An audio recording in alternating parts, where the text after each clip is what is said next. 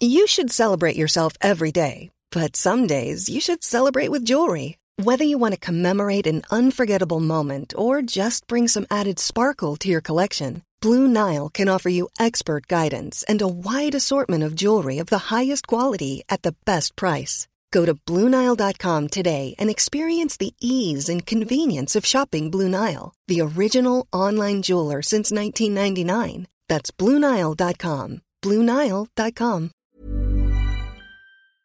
Un mini drone qui vient de chez Snap, DJI qui ment au monde entier, la Chine qui se remet à aimer la tech, et puis Apple euh, qui pourrait nous proposer une montre Apple Watch série 8 intéressante. On vous parle de tout ça immédiatement dans le rendez-vous tech.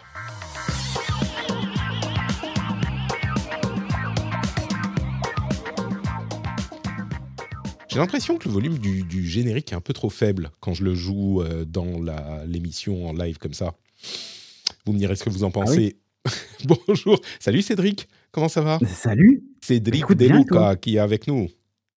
Euh, Ouais, je suis le seul rescapé des Fabulous. Hein. Mais moi, ouais, ils sont tous euh, genre euh, occupés. euh, trop, tu sais, ils sont, Ouais. ils sont devenus trop importants pour, pour nous Ça, maintenant. Ils nous snobent. trop, trop célèbre. Ils étaient au gala du Met hier et tout. non, ils sont Mais occupés. ça. ils ont sans doute des maladies, peut-être honteuses, on ne sait pas, on ne veut pas répandre de rumeurs. Ce qu'on veut, par contre, c'est vous parler de tech. Et aujourd'hui, on va faire ça grâce à qui? Grâce à Pat Bol, Koyanis Cathy, Casti, pardon, Laetitia Lamary, Kurt Round- Roundhouse, Debris Returns, Kimberly Hayworth, Emmanuel Krebs, Tony, Olivier Maillot, Robin Nini et bien sûr les producteurs Lancelot Davizard et Franck Matignon. Un grand merci à tous ceux-là qui sont les patriotes de la semaine, en plus des producteurs qui nous permettent de vous proposer cette émission. C'est ceux qui nous ont rejoints et qui méritent bien un petit... Bravo, messieurs, dames. Euh, je vous remercie de contribuer financièrement à l'émission sur patreon.com slash rdvtech. Et euh, bah, justement, les patriotes, ils auront droit à un petit after show parce que je, je continue avec courage malgré euh, le fait que mes enfants soient malades et à la maison. Donc, je vais vous faire un petit after show pour vous parler de mon Oura Ring. Est-ce que tu sais ce que c'est que les Oura Ring, euh, Cédric? Oura Tu connais? Ring. Oura, oui, Oura, O-U-R-A, avec un petit trait sur le O. Ouais, tu Non, j'ai raté un truc. Eh ben écoute, c'est une bague connectée. C'est un petit peu Ah euh, oui, si, ok, ok, ok. l'eye euh, ring. Je crois que Euh, c'était en un mot Oura Ring et je me suis dit, mais qu'est-ce que c'est le Oura Ring? C'est- tu genre Oui, quand oui, t'es bien vraiment super content, encore plus content que juste pour dire Oura, tu dis Oura C'est Ring. C'est euh, ouais, un truc euh, ça, sur TikTok. De quoi, de quoi tu me parles? Oui, ok. Mais en fait, tu connais. oui, et du coup, t'en es content? Eh ben écoute, euh, c'est très préliminaire, hein, c'est pour ça que j'en parlerai dans l'after show. Je l'ai depuis une semaine et euh, bah, je vous en dirai quelques mots. C'est une, euh, une, euh, une bague connectée qui sert essentiellement à suivre votre sommeil. Donc euh, il y a des trucs sympas, il y a des trucs euh, un peu moins sympas et j'en parlerai plus longuement quand je l'aurai utilisé depuis plus longtemps, mais là je l'ai depuis une semaine et je pourrai en parler aux, aux patriotes dans la partie bonus de l'émission qui est l'after show qui vient après l'émission normale. Euh, mais entre-temps, on a des choses dont on va vous parler. Euh, J'étais censé être à Paris la semaine prochaine. Donc, je voulais vous prévenir et genre dire Ah ouais, la semaine prochaine, ça risque d'être un peu perturbé, machin. Cédric, les Oui. enfants sont retombés malades. Encore. Oh shit. Mais là, vraiment, tu sais.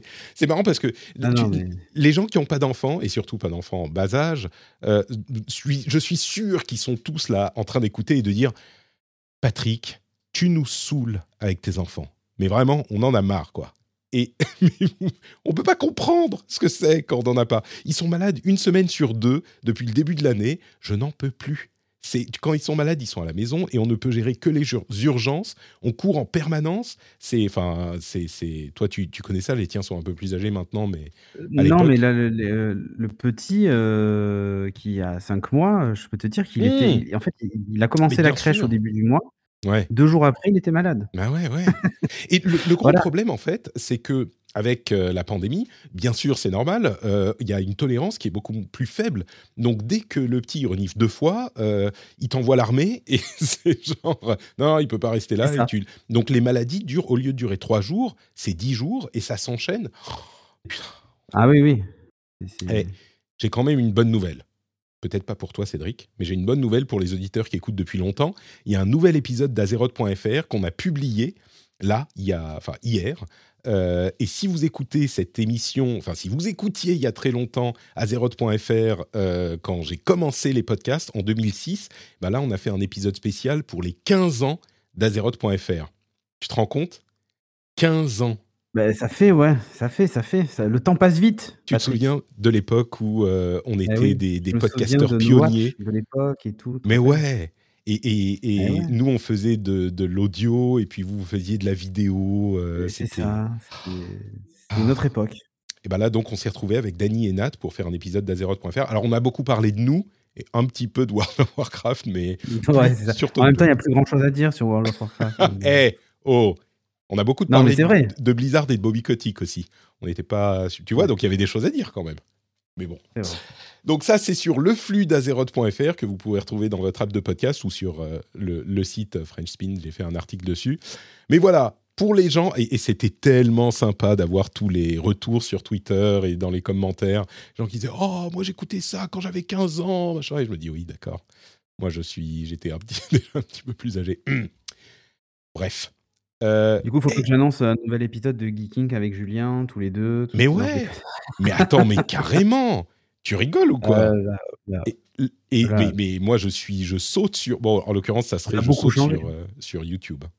Mais voilà, avec Scud et tout ça. Non, mais, mais tu sais, le pire, c'est que j'ai dû, j'ai changé de logiciel depuis, et là, pour le coup, c'est, ça parle podcast. Attends, il dit c'est pas assez vieux, Geeking. C'est pas assez vieux.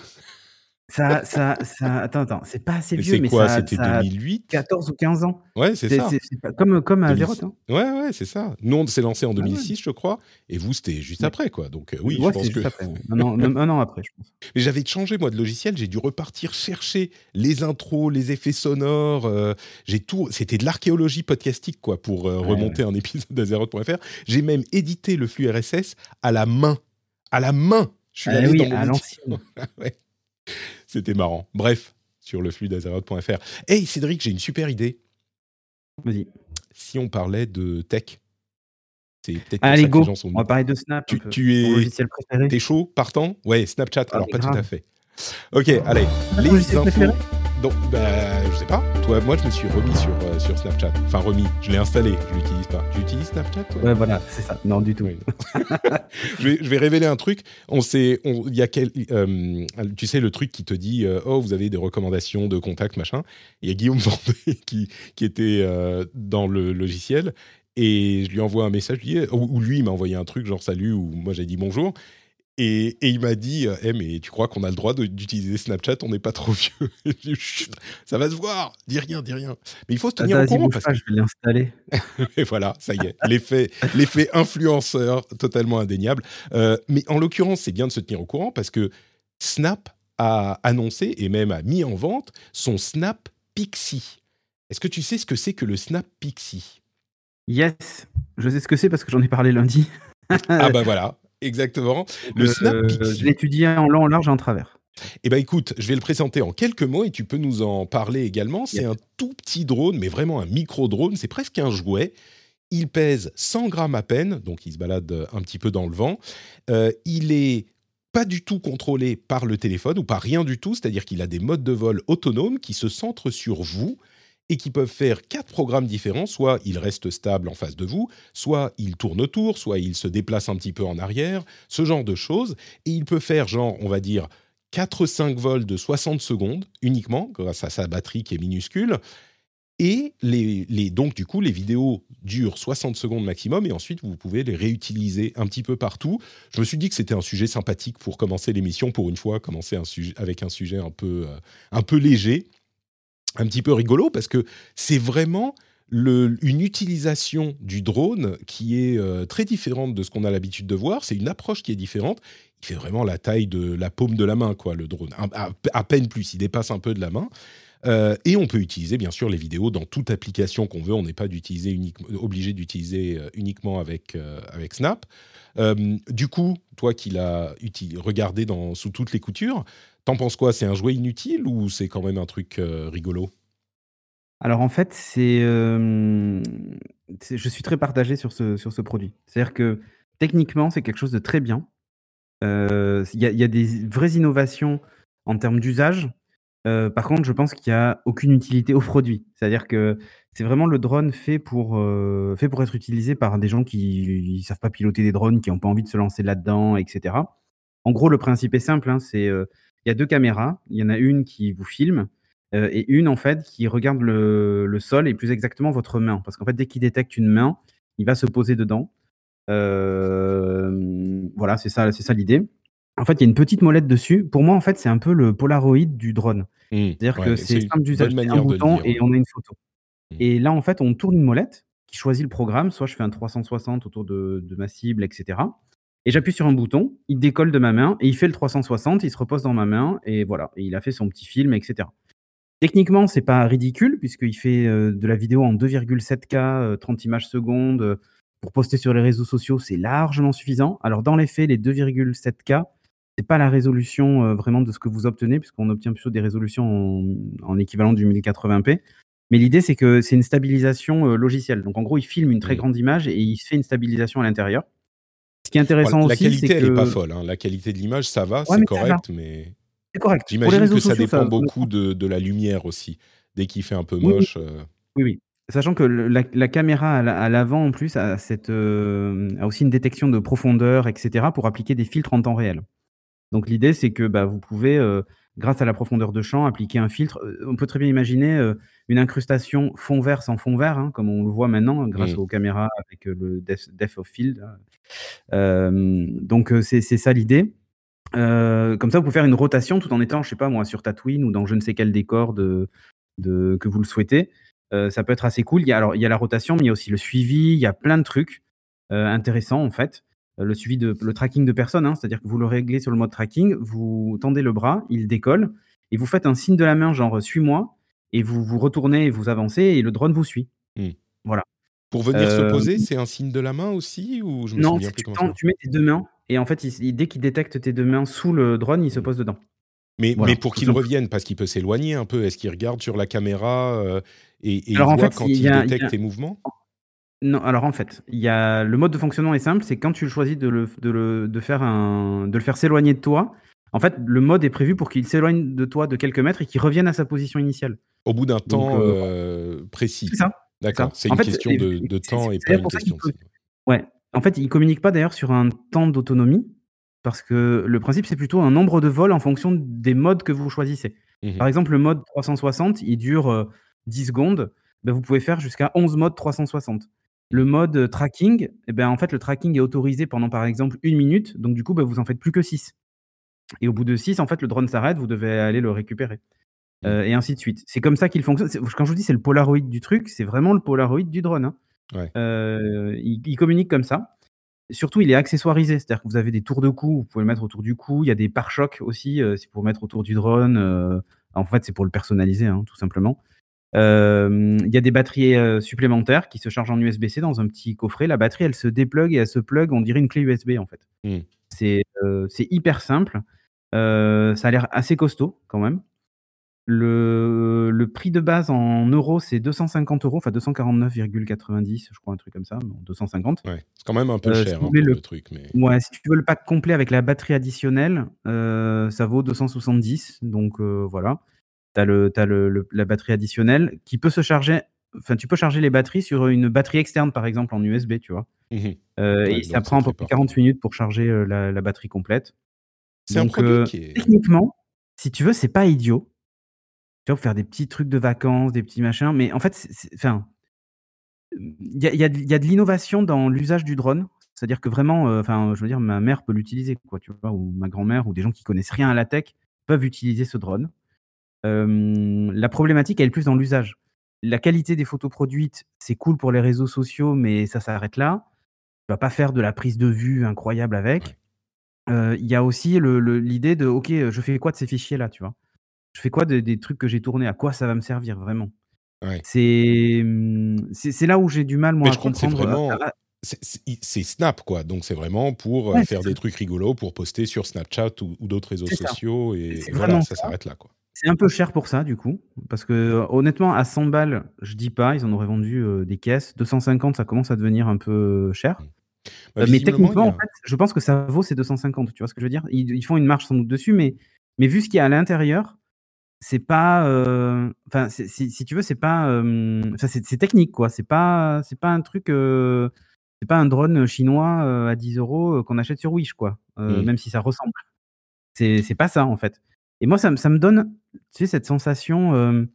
on a tous vu dans des jeux vidéo, de la littérature, des films, tu sais, des gens avec des mini-drones, machin et tout.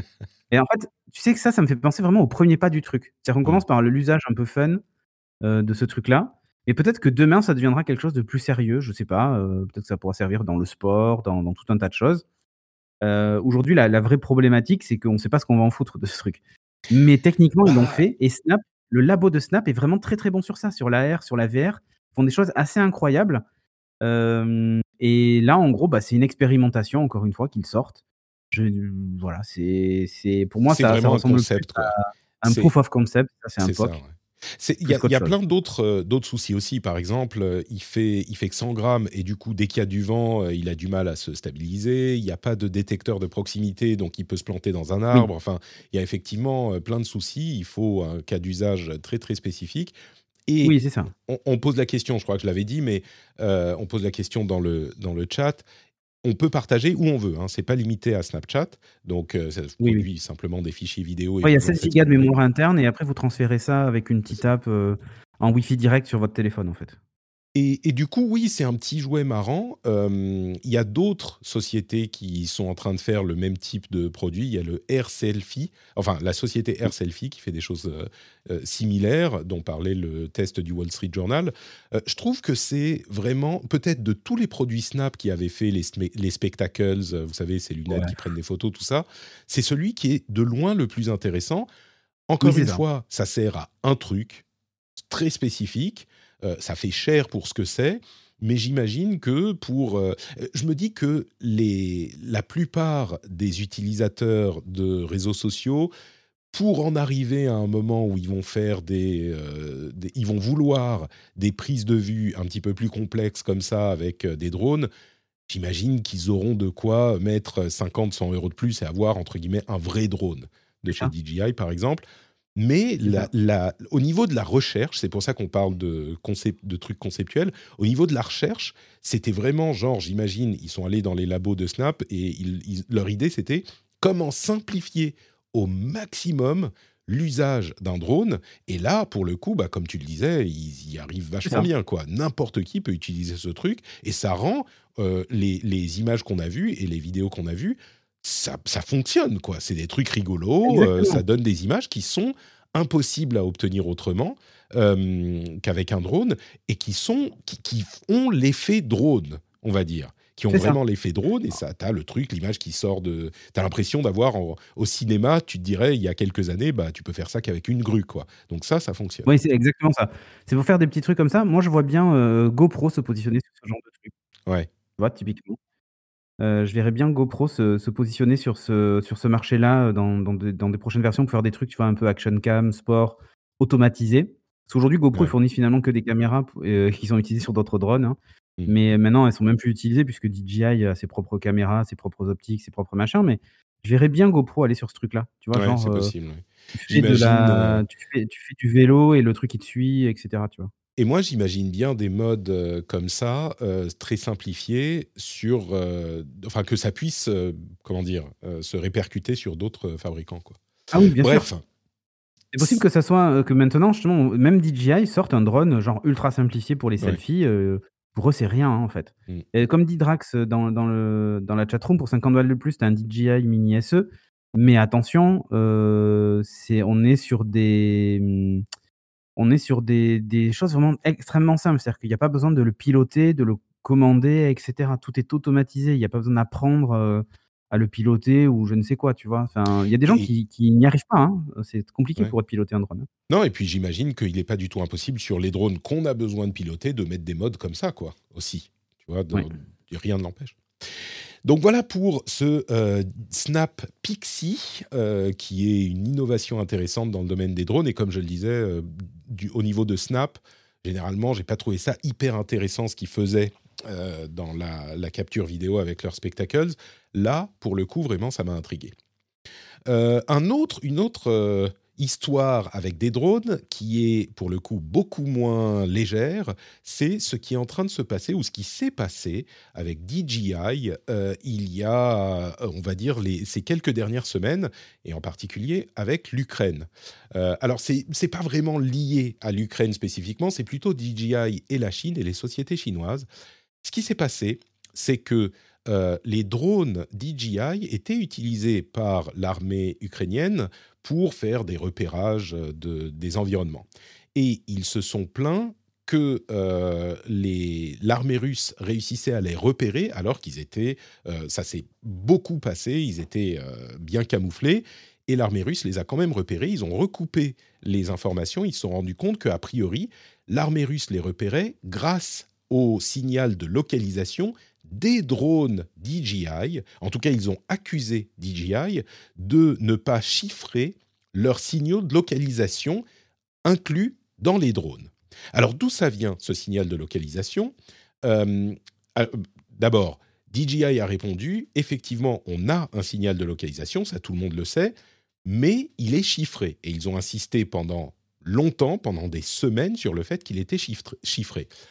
Je vous explique d'où vient ce signal de localisation c'est un signal qui est inclus dans tous les drones DJI, qui émettent leur localisation, qui est faite par GPS hein, classique, pour euh, être repérés par un autre système qui s'appelle Aeroscope, qui est également vendu par DJI pour identifier ces signaux de localisation qui sont normalement chiffrés.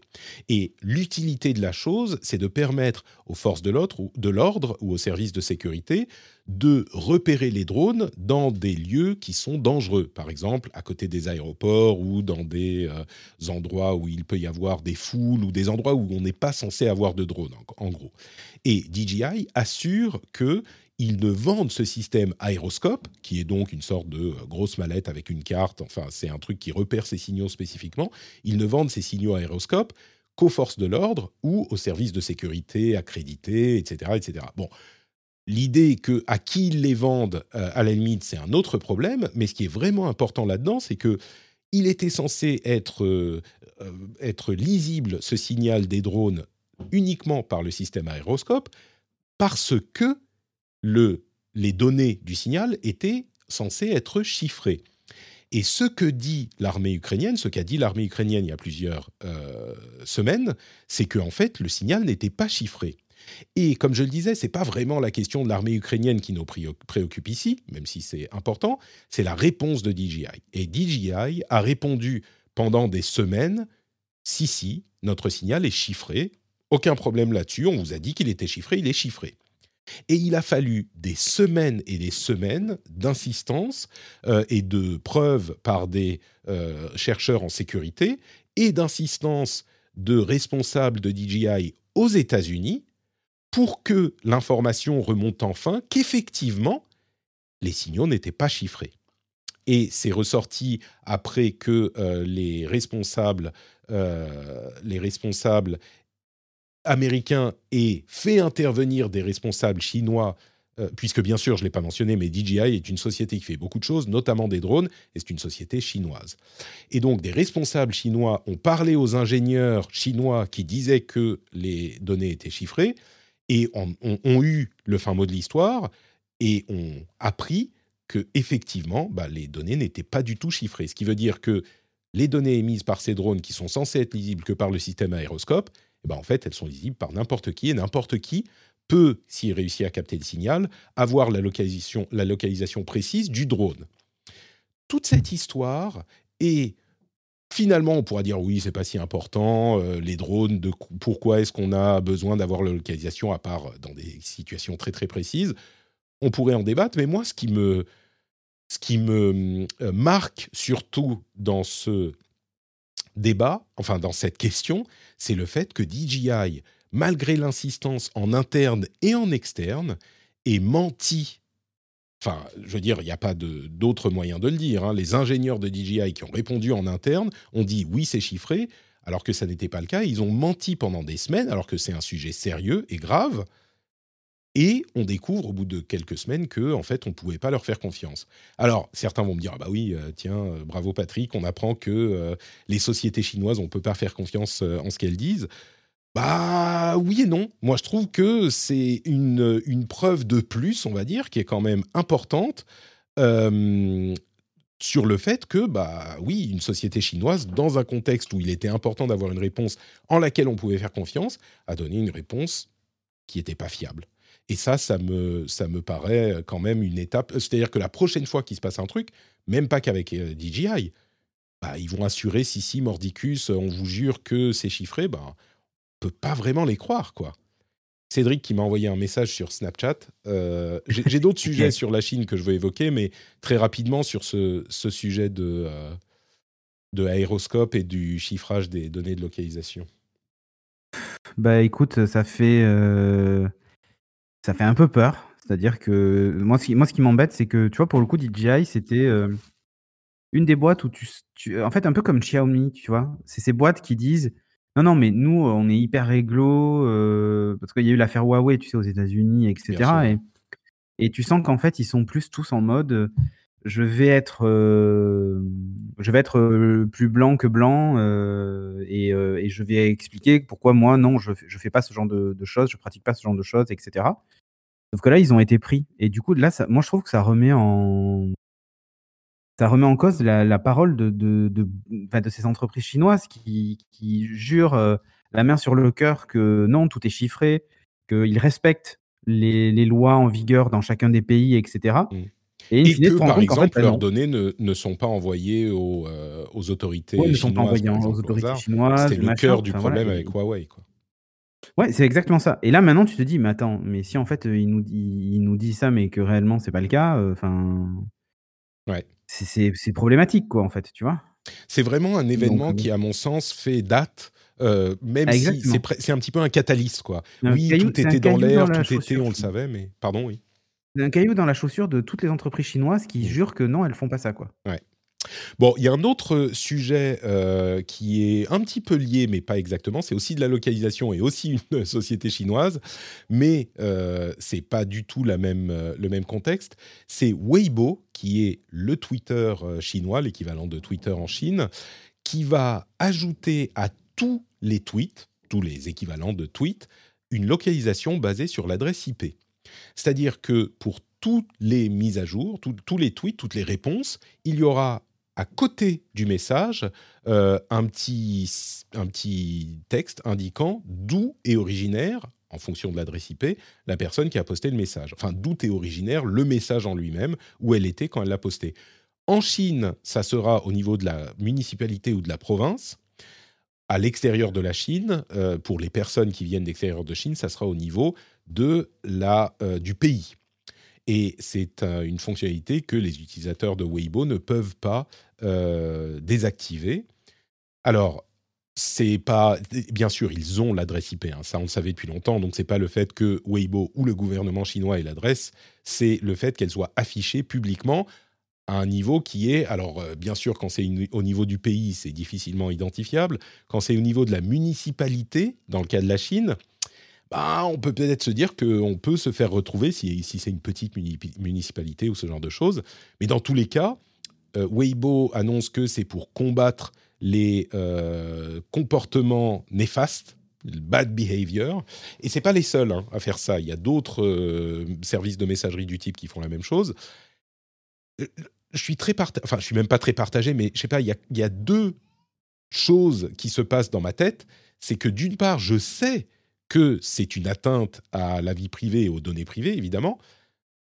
Et en même temps, il y a d'un certain côté, je me dis, si jamais ça peut nous indiquer euh, que l'un des messages vient d'une ferme de trolls euh, en, Russie, par exemple, ça pourrait être utile. Mais en même temps, je sais bien que les gens qui font ça, bah, ils sont pas bêtes, hein, ils vont utiliser un VPN, donc ça va être originaire de, là où euh, ils sont censés être quand ils ont leur compte de troll je suis, euh, je, sais que c'est négatif quand même au final, mais j'aimerais bien avoir un moyen, on va dire, euh, sans faille, de savoir d'où a été posté un tweet. Mais évidemment, dans la pratique, ça se passe pas comme ça. c'est quand même un petit peu. je veux dire, quand tu sais que ta localisation va être affichée quand tu postes un message, c'est l'effet Big Brother, quoi. Ça te, ça te refroidit un peu et tu dis plus forcément les mêmes choses. Même si en Chine, j'imagine qu'ils ont l'habitude de se retenir, quoi. Donc, bon, voilà pour. C'est la fin de l'anonymat. nous, chez nous, c'est la fin de l'anonymat, tu sais, quand Macron dit il veut lutter contre l'anonymat sur Internet. Sur, Internet. En Chine, on est déjà passé à l'étape suivante, quoi. Tu oui, vois, ça c'est clair. Il y, a quelque chose. On est passé à l'étape suivante. Il y, a quelque chose de, de, psychologiquement compliqué quand tu sais que ça va être posté avec ton message. Et tu peux pas le désactiver, bien sûr, hein, mais c'est. Alors à côté de ça, c'est surtout euh, à ce sujet que je voulais arriver avec euh, la question chinoise. Euh, il y a des rumeurs selon lesquelles le gouvernement serait en train de revoir sa politique de contrôle de l'industrie tech.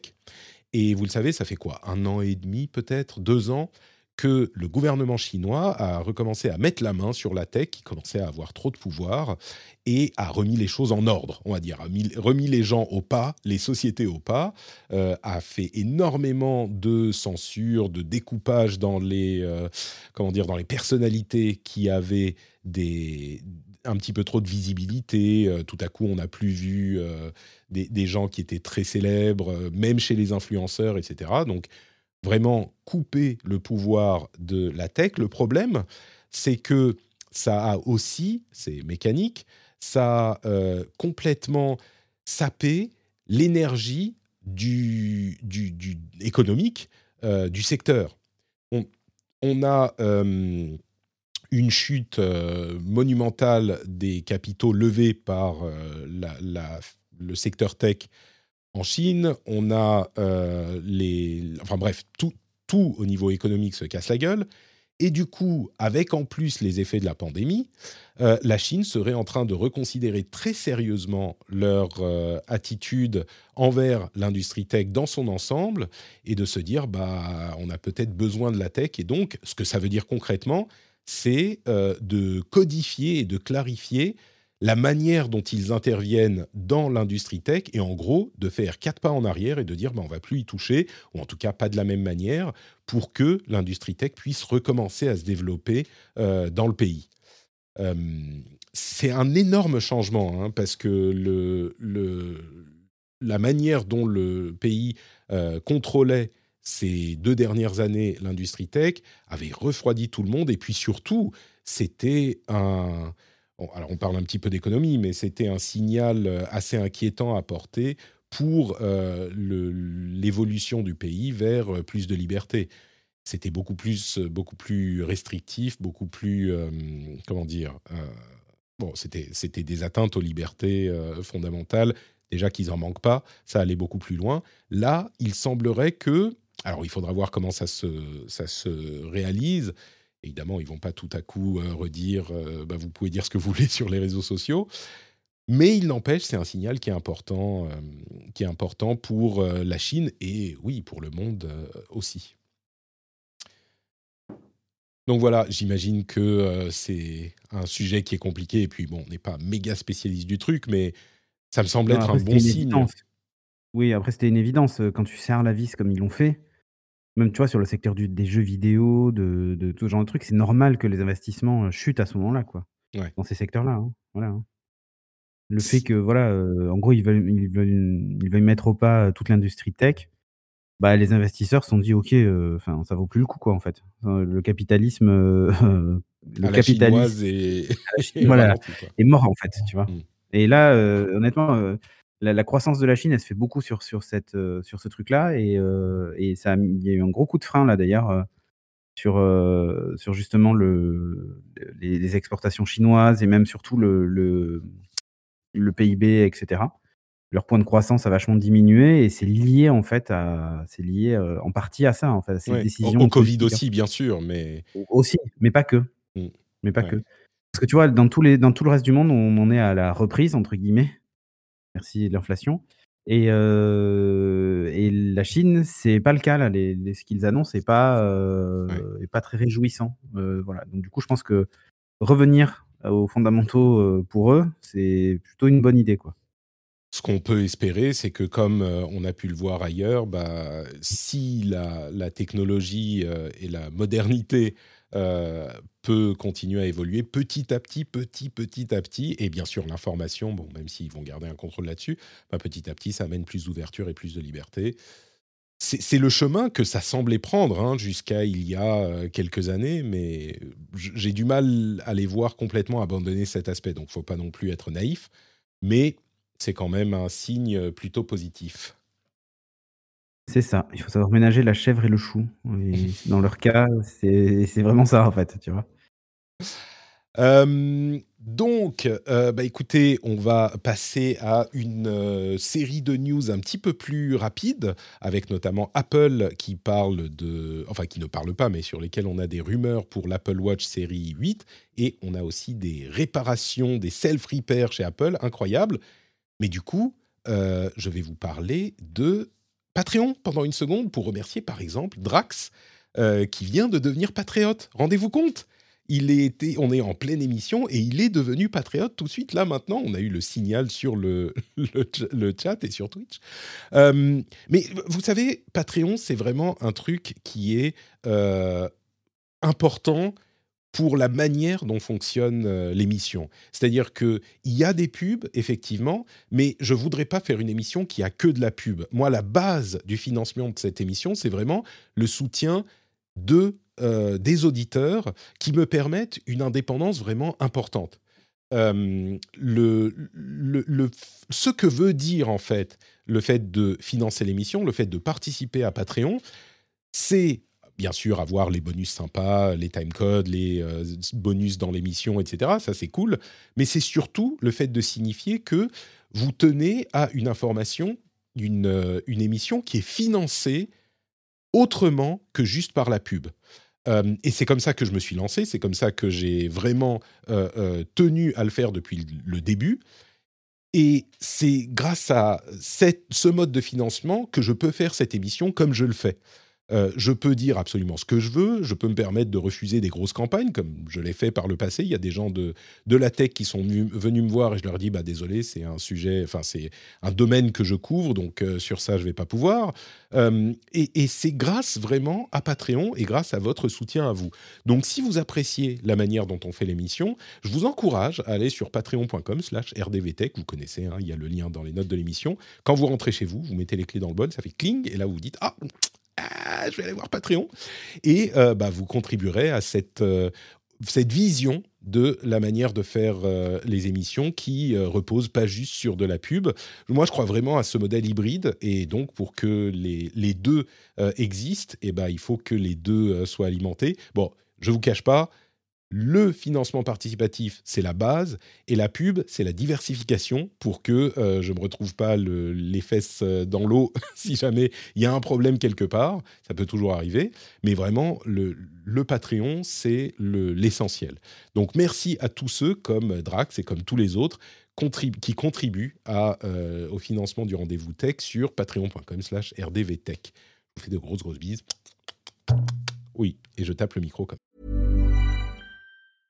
Cool fact a crocodile can't stick out its tongue. Also, you can get health insurance for a month or just under a year in some states. United Healthcare short term insurance plans, underwritten by Golden Rule Insurance Company, offer flexible, budget friendly coverage for you. Learn more at uh1.com. Hiring for your small business? If you're not looking for professionals on LinkedIn, you're looking in the wrong place. That's like looking for your car keys in a fish tank. LinkedIn helps you hire professionals you can't find anywhere else, even those who aren't actively searching for a new job but might be open to the perfect role. In a given month, over 70% of LinkedIn users don't even visit other leading job sites. So start looking in the right place. With LinkedIn, you can hire professionals like a professional. Post your free job on linkedin.com slash people today.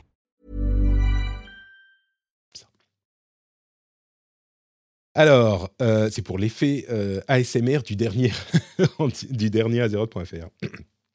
C'est important l'ASMR aussi. Bon, allez, euh, la deuxième partie de l'émission, le reste des news. on va parler tout de suite d'Apple. Il y a plusieurs choses intéressantes qui se passent chez Apple. La première d'entre elles, c'est pas forcément l'Apple Watch, c'est ce self-service repair qui a été lancé aux États-Unis. C'est un service de réparation. En gros, si votre téléphone euh, est cassé, si votre écran est cassé par exemple, eh ben vous pouvez aller sur le site d'Apple et commander les pièces et les outils pour l'ouvrir et le réparer vous-même. Et ça, c'est un changement absolument monumental dans la politique d'Apple, parce que jusqu'à maintenant, il n'était pas question de réparer les choses soi-même. À la limite, on l'amenait à l'Apple Store, et si jamais vraiment on, ne pouvait pas, bah, c'était une raison de changer de téléphone parfois. Donc c'est euh, un pas en direction de ce que demandent euh, beaucoup de gens, le, fait de pouvoir euh, réparer les téléphones avec quand même le fait que ça reste chez Apple, donc c'est pas donné non plus de, réparer, et puis c'est un peu compliqué. Tu, te vois, toi, Cédric, commander des pièces et du matériel pour réparer ton iPhone de, chez Apple ou pas? Alors, je l'ai jamais fait. Je t'avoue que ça me tente très bien de le faire pour l'expérience. Ouais, pour voir ce que ça donne. Euh, voilà. Après, j'ai réparé déjà plein de trucs, y compris en live d'ailleurs, mon thermostat, euh, ce genre de trucs. jamais un iPhone. Euh, mais, euh, mais pourquoi pas? Après, euh, honnêtement, pardon, entre le prix de la location du du kit, etc. parce que bon, il faut avoir les outils, hein, donc il faut pas se mentir, tout le monde n'a pas ça. donc tu peux louer une valise pendant une semaine dans les Apple Store, hein. une valise qui pèse quand même 35 kilos, hein, avec tous les outils etc., dedans. les supports et tout ça pour faire les choses, les choses bien. C'est 1000 euros, pour, 1000 euros de, dépôt de garantie pour la location, mais ils te les rendent après. Mais oui, et tu peux même le commander, mais oui, c'est un petit peu. L'écran pour un iPhone 12, par exemple, avec euh, tout le bundle de remplacement, c'est genre 269 euh, dollars, donc allez, on va dire 250-300 euros. À ce prix-là, tu te dis, bah, je vais le donner à quelqu'un qui sait faire, quoi, parce qu'en plus, c'est tellement compliqué. Ouais, c'est ça. C'est ça, c'est ça. En fait, c'est moi pour l'expérience, je pense que ça ça peut se tenter, tu vois? Mais, euh, après économiquement parlant, euh, surtout si tu pas très habile de tes doigts, je pense qu'il vaut mieux quand même le laisser à l'Apple Store. Mais la possibilité est offerte. Voilà. C'est-à-dire que si tu en fait, euh, on va pas se mentir, hein, c'était ce qui était demandé, hein. En gros, laisser la possibilité aux utilisateurs de réparer. Ils ils l'ont pas fait à minima parce que pour le coup, ils ont fait les choses en grand avec un kit de réparation, machin et tout. Sauf que quand tu vois le prix, tu te dis, bon, vaut mieux que je le fasse changer à l'Apple Store, euh, tant pis. Ou même chez un réparateur tiers, quoi, euh, quelqu'un qui a un petit peu l'habitude. Voilà, exactement. exactement. Après, tu peux très bien louer le kit, euh, acheter la pièce et aller chez un réparateur tiers qui s'en occupe. Hein. J'imagine que les réparateurs, ils les ont, tu vois, ce matériel. Ça, ça, fait un an, un an et demi qu'ils ont, un peu plus même peut-être, qu'ils ont lancé ce programme de certification pour, pour le téléphone. Mais, mais c'est vraiment, il faut que les gens se rendent compte, hein, c'est vraiment très compliqué parce que toutes les pièces sont collées. Euh, généralement, l'écran est collé, il y a des tout petits câbles qu'il faut enlever avec des pinces euh, à épiler presque. Enfin, c'est vraiment, vraiment compliqué. Euh, les réparateurs, ils savent peut-être faire ça. vraiment avec des pinces à épiler. Hein. bah écoute. J'ai réparé les Joy-Con tu vois, de mes enfants et c'est typiquement, tu as une pince pour sortir les nappes, etc. Exactement, ouais. Bah, moi, j'avais. Alors, ça me, me rajeunit pas, mais à l'époque de la PlayStation 1, quand je travaillais chez Score Games, on faisait des, euh, les kits, les, comment dire, les modes, les modificateurs de PlayStation pour qu'ils puissent euh, faire tourner euh, les jeux de toutes les régions. Et moi, j'avais euh, bah, le fer à souder dans la main, et puis je faisais des trucs sur les puces. Euh, j'avais été formé en deux heures euh, dans, un, dans une cave de, de, Score Games, et je faisais ça pour des dizaines de clients. Je, faisais leur soudure sur les puces directement. Bon, quand tu sais, tu sais. Mais je crois que la plupart des gens qui ont un iPhone, ils n'ont pas envie de s'emmerder justement avec ce genre de truc. Mais bon, comme tu le dis, c'est ce qui était demandé. Donc euh, maintenant, c'est fait. Ça coûte un peu cher, effectivement, mais après, rien t'empêche d'aller acheter un, écran là où tu peux le trouver. Euh, et après, bah, c'est le prix. quoi. Si tu peux pas trouver moins cher, euh, effectivement, c'est pas. En gros, ce qu'il faut retenir, c'est que c'est pas parce que Apple autorise et documente le remplacement de pièces que tout à coup, l'opération qui te coûtait 250 balles, elle va t'en coûter 50. Quoi. 10 euros. Voilà, c'est ça. C'est ça qu'on retient. Ouais. Euh, et l'autre euh, info sympa du côté d'Apple, c'est euh, la prochaine Apple Watch qui pourrait. juste un truc comme ça. Oui, dis-moi. Juste, un truc. Ça, ça, va débarquer en Europe. Il y a un plan hein, qui est prévu pour faire débarquer en Europe et et y compris sur les, sur les Mac M1, puisque finalement, ce sont juste des iPhones dans des, dans des formats d'ordinateur, hein, euh, ou des iPads, quoi. Euh, à noter quand même que, puisque on bon, on, aime bien taper aussi sur Apple.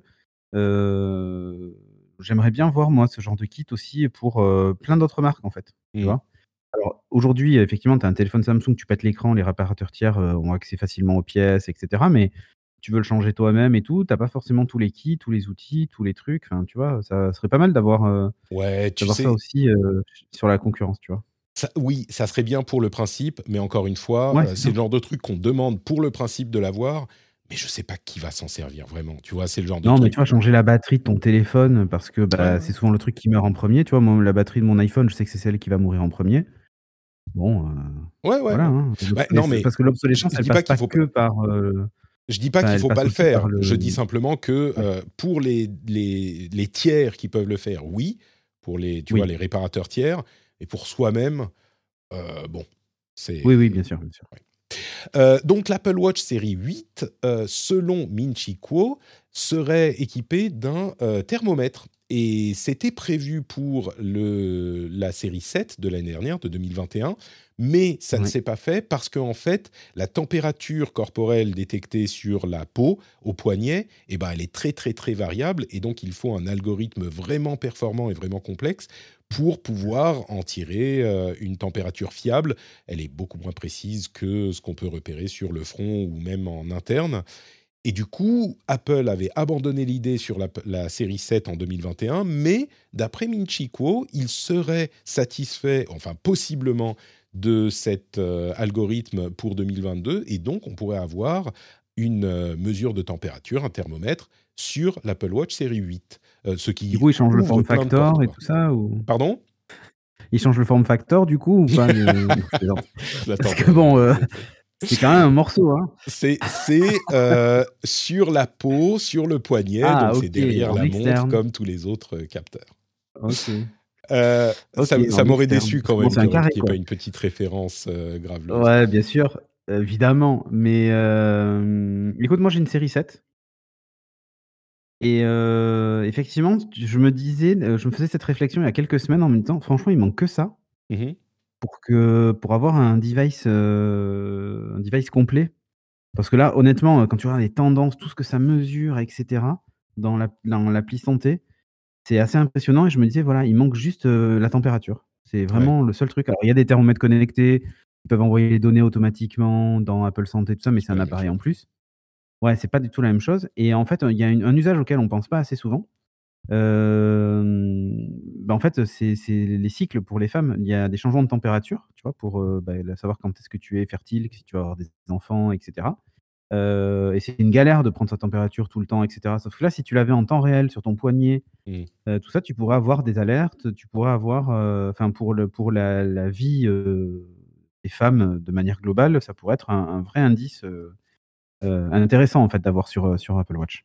Il y a plein d'utilisations possibles, hein, bien sûr, euh, hein. celui-là. Dès que tu as le euh, Covid, dès que... il, y a, aussi les... Non, mais c'est ça, exactement, le, le, le, fait de repérer euh, une hausse de température, mais minime, qui n'est pas habituelle par rapport à ce qu'on... Enfin, le, les, les paramètres, enfin, les patterns qu'on voit chez vous habituellement, bah, ça peut permettre de repérer une petite maladie. Alors, c'est pas aussi précis que Covid, mais ça peut vous dire, ah, bah, vous êtes peut-être malade, vous avez peut-être une grippe, devriez vous faire tester, ou j'en sais rien, enfin ça vous donne l'information avant que les symptômes n'apparaissent même. Pardon? Surtout si tu cumules avec le rythme cardiaque. Le rythme cardiaque, typiquement, c'est quand ton rythme cardiaque est un peu plus élevé sur ta journée euh, et que tu te sens pas euh, très bien, en général, c'est vraiment lié. C'est que soit tu couvres quelque chose, etc. Je m'en suis rendu compte il n'y a pas très longtemps. Je suis tombé malade. Euh, alors, c'est pas le Covid, hein, mais je suis tombé malade parce que bah, mon fils m'a ramené une espèce de bronchite de, la, de la crèche toi-même tu sais. Oui. Euh, et voilà. Et en fait, quelques jours avant, avant même les premiers symptômes, c'est ressentir que ma gorge commençait à picoter, machin et truc, eh ben, ma montre, j'ai vu que bah, mon rythme cardiaque au repos était beaucoup plus élevé que d'habitude, etc. Et en fait, c'est ton corps qui commence à mettre en place bah, euh, la protection contre la maladie, donc euh, les mmh. anticorps, etc. Et, et, déjà là, la montre était capable, quelques jours avant que tu tombes malade, ou un jour avant, de dire attention, euh, en gros, tu vas tomber malade. Et si en plus elle avait la température, parce que pour le coup j'avais un petit peu de fièvre, mais je ne me rendais pas compte, euh, bah, elle pourrait en plus faire ce, cumul des deux et te dire oups, attention, vous couvez un truc, quoi. Tu vois Et ça n'a pas loupé. Hein. Le jour après, je commence à avoir la gorge qui grattait un peu, machin, puis tousser. Bah, c'est ça. Il y a tellement de capteurs en fait dans l'Apple Watch qu'au bout d'un moment, tu peux recouper les infos et avoir des, des, des, des diagnostics, des pré-diagnostics. Oui, c'est ça. On peut dire des pré-diagnostics, tu as raison. Ouais, c'est ça. Euh, déterminer une anomalie par rapport à ton pattern habituel, euh, tu vois, et voilà, et te dire ah, attention, votre rythme cardiaque est un peu élevé, votre température aussi, euh, vous mmh. pouvez peut-être une petite infection, aller consulter le médecin, ou voilà, ou faites, attention à vous, tu vois, voilà. Il faut faire gaffe aux faux positifs, hein, sinon les médecins vont être surchargés de gens qui arrivent. Mon Apple Watch m'a dit que je tombais malade. Eh ben, euh, je pense que les vous gens. Pas de symptômes, on sait pas ce que vous avez. Je, pense que les gens maintenant savent, tu sais. Évidemment, ça peut euh, provoquer. Je pense que le, nombre de fois où ça sera avéré sera plus important. Faudra voir, hein, bien sûr, mais ça sera plus important que le nombre de faux ah positifs euh, inquiétants, tu vois, inutilement, qui seront, qui seront lancés. Donc, euh, sinon, il y a un autre truc du côté d'Apple. Là, c'est un petit peu moins euh, reluisant. C'est ce qui se passe avec le Studio Display. Vous savez, c'est cet euh, écran dans lequel il y a un processeur de, de, A13, je crois, qui, entre autres, a une webcam qui vous fait le stage. comment ça s'appelle? Euh, le truc qui euh, centre. Euh, ouais, Stage View, je crois, ou je sais plus. Stage View, un truc du genre. C'est en fait. Center, ou je sais plus. Center Stage, Center Stage, c'est ça. le, fait de centrer l'image sur le visage des participants. Bref, elle a une webcam qui avait été considérée comme extrêmement euh, décevante au niveau de la qualité. Et Apple avait dit, ah oui, mais vous inquiétez pas, euh, on va corriger ça par euh, logiciel et ça va beaucoup mieux se passer. Donc, au moment où les critiques ont été émises, eh ben, ça a un petit peu, comment dire, ça a un petit peu amoindri les critiques en disant, bon, bah, c'est pas bien maintenant, mais on verra quand il y aura la mise à jour. Et ben là, il y a eu la mise à jour et c'est toujours très mauvais. Et du coup, c'est vraiment une, euh, comment dire, une manière pour Apple très habile au niveau communication euh, de, de, diminuer la critique par rapport à leurs produits, alors qu'en fait, je pense qu'ils savaient, tu vois, c'est pas peut-être que c'est à cause du center stage justement qu'il y a un. En fait, tout est aplati et, euh, et c'est assez décevant comme image, même avec les mises à jour. Donc, je voulais le mentionner parce que euh, avec ce petit tour de passe-passe de communication, Apple, c'est pas qu'ils ont fait disparaître les critiques au moment du lancement du produit, mais ils ont quand même bah, un petit peu amoindri la chose. Quoi. On s'est dit, il y a beaucoup de gens qui seront restés sur l'idée, ah bah ça sera corrigé en, logiciel à terme. Donc euh, bon, je le mentionne.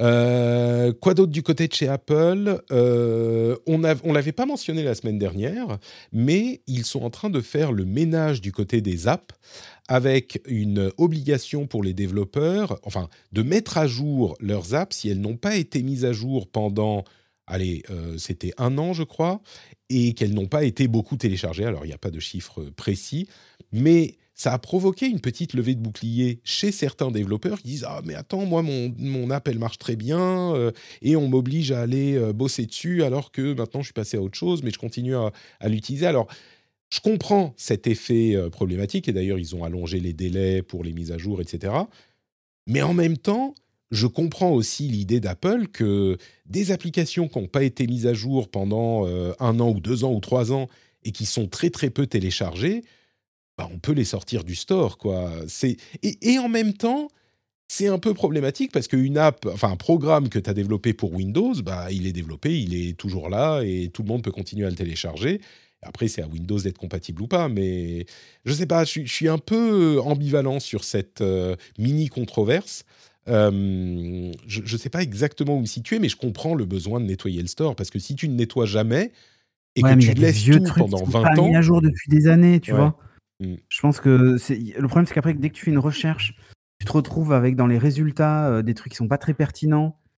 Euh, enfin, je, tu vois, moi typiquement, euh, ils, ont retiré une de mes apps du store que j'avais pas mise à jour depuis 7 ou 8 ans.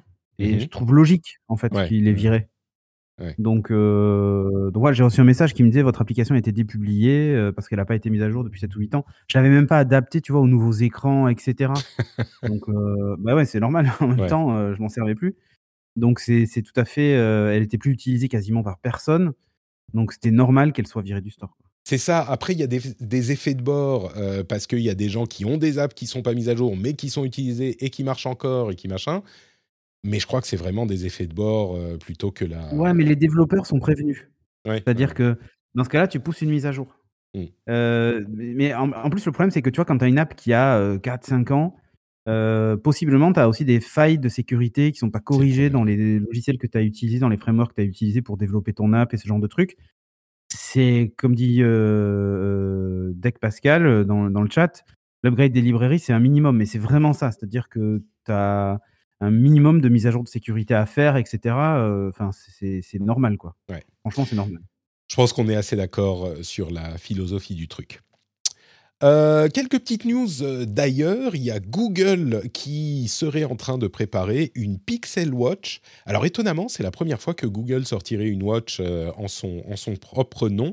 alors là, la dernière info, c'est qu'elle aurait une, une batterie de 300 mAh qui est relativement correcte pour un appareil de ce type-là. La montre à laquelle ça ressemble le plus, c'est la Samsung Galaxy, Galaxy Watch 4. Euh, c'est une montre ronde, mais c'est surtout, ce qui est intéressant à noter, c'est que Google n'avait jamais fait de, euh, d'appareil, euh, de, montre, alors que bien sûr, il développe Wear OS, hein, mais c'est plutôt, plutôt cool, même si je vous avoue qu'à ce stade, Google et les et le matériel, je m'en méfie un peu. Mais bon, c'est une, une montre Google, c'est intéressant. Moi, je trouve que c'est bien. Et en plus, bon, euh, ça justifie aussi le rachat de Fitbit. On sait que de toute façon, ils ont bossé main dans la main avec Samsung et Fitbit sur la création de, des, dernières euh, montres euh, Samsung. Galaxy, ouais. ouais. Mais justement, la Pixel Watch, ça peut être aussi, ben, en gros, merci, on a travaillé ensemble. Maintenant, vous travaillez sur la mienne. Tu vois, comme finalement, c'est, on retrouve la philosophie. Non, mais on retrouve la philosophie des Nexus. Mmh. Tu sais, qui était, ben, LG a été fournisseur de Nexus pendant deux ans, HTC a été fournisseur de Nexus, etc. là, ça ne m'étonnerait pas qu'on découvre que bah, une grosse partie de la montre est fabriquée par Samsung, tu vois. Mmh. en utilisant les technos de les technologiciels de, de, Google et de Fitbit, je ne serais pas étonné qu'on découvre ça. En fait, elle se veut épurée, comme les pixels. Tu vois, les, les, les, Galaxy Watch, même si certaines maintenant ont des designs assez épurés, elles font quand même très montre. Mmh. celle de Google, elle fait ben, un peu, c'est un peu comme l'Apple Watch, c'est-à-dire que c'est ce type de montre qui est extrêmement épuré. Et finalement, ce qui nous intéresse, c'est pas tellement l'objet lui-même, même s'il est plutôt joli, c'est les fonctionnalités et le, et le logiciel. En gros, le design s'oublie et on retient que ce qu'elle fait. Et y a, Google a de grosses ambitions sur, le, sur la santé, etc., comme, bah, comme les autres. Hein. Euh, là, le fait d'avoir son propre matériel et d'être assez libre des mises à jour et de ne pas dépendre de quelqu'un d'autre, c'est plutôt pas mal. Quoi. Je pense que tu mets le doigt sur un truc euh, là. La, question de la santé et des données qu'on peut récupérer ah euh, de santé avec une montre, c'est clairement un facteur important. Ils ont acheté Fitbit pour une raison. Et, et en plus, la montre serait, est, ronde, contrairement à l'Apple Watch qui est quand même un peu moche en, rectangle. Pour le coup, même si ils sont en retard par rapport à Apple sur ce marché, avec les, gens qu'ils ont derrière, les gens qu'ils ont rachetés, etc., ils peuvent, en un ou deux ans, repasser devant. En tout cas, sur le conseil, sur. Euh, mmh. Ils ont des algos pour ça, en fait, qui marchent très bien. Apple est en train de le faire. L'appli santé, je sais pas si tu as vu, elle a beaucoup changé. Ils te donnent des tendances, ils te donnent des conseils. Moi, je l'utilise beaucoup. Et tu vois, par exemple, ils ont aussi. Euh, ils utilisent les capteurs de l'iPhone aussi pour déterminer. Euh, ton équilibre, ta marche, etc., pour prédire si tu bah, vas tomber ou pas. Tout se connecte. Hein. Le, la, la, petite euh, Waring dont je parlais tout à l'heure, elle envoie les données, bien sûr, sur l'app santé également. Euh. C'est ça. Et maintenant, Apple commence à exploiter dans l'app santé les données des devices tiers. Mmh euh, ce que par contre, Google faisait déjà allègrement de son côté. et en plus, avec Fitbit, qui est spécialiste de l'algo de sport, etc., ils ont vraiment tout ce qu'il faut pour, pour réussir. Donc moi, je surveille ça de près et j'ai bon espoir qu'il y a enfin un concurrent sérieux à l'Apple Watch sur le marché, tu vois. Ça sera sans doute annoncé à Google I.O. qui arrive dans, quelques semaines au printemps. Euh, Amazon a annoncé qu'ils allaient enfin euh, supporter le format EPUB sur les Kindle. Euh, pour ceux qui ne le oh, savent pas. Jamais j'aurais imaginé ça. Alors, les Kindle euh, utilisaient un format qui était, qui était propriétaire, le format, je ne sais plus comment il s'appelle, Amazon Books quelque chose, AW quelque chose. le Lock Plus. qui était dérivé du format Mobi, qui était un format qui datait du début des années 2000 et qui avait été plus vraiment le, le vent en poupe, on va dire. Le format EPUB, c'est un format ouvert, euh, qui est un format de publication de livres euh, complètement universel et qui a beaucoup, beaucoup plus de popularité maintenant. Alors, ce n'est pas les Kindle directement qui vont pouvoir lire les livres en EPUB, donc on ne peut pas le transférer par USB, par exemple, sur le Kindle, malheureusement.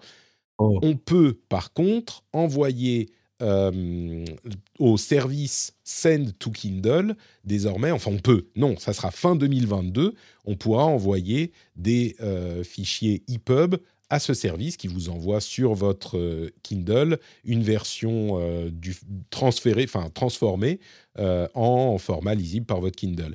Et dans le même temps, ils vont arrêter d'accepter les formats Mobi donc, euh, ils passent de l'un à l'autre. Bien sûr, si vous avez déjà des livres mobiles sur votre Kindle, il n'y a pas de souci, ils y sont encore. Mais on ne pourra plus en envoyer d'ici fin 2022 et à la place, on aura des, livres en EPUB. C'est une bonne chose pour euh, l'écosystème des livres euh, électroniques et à vrai dire pour les Kindle aussi, parce que merde, qu'on ne puisse pas envoyer des livres EPUB sur son Kindle, c'est quand même une aberration.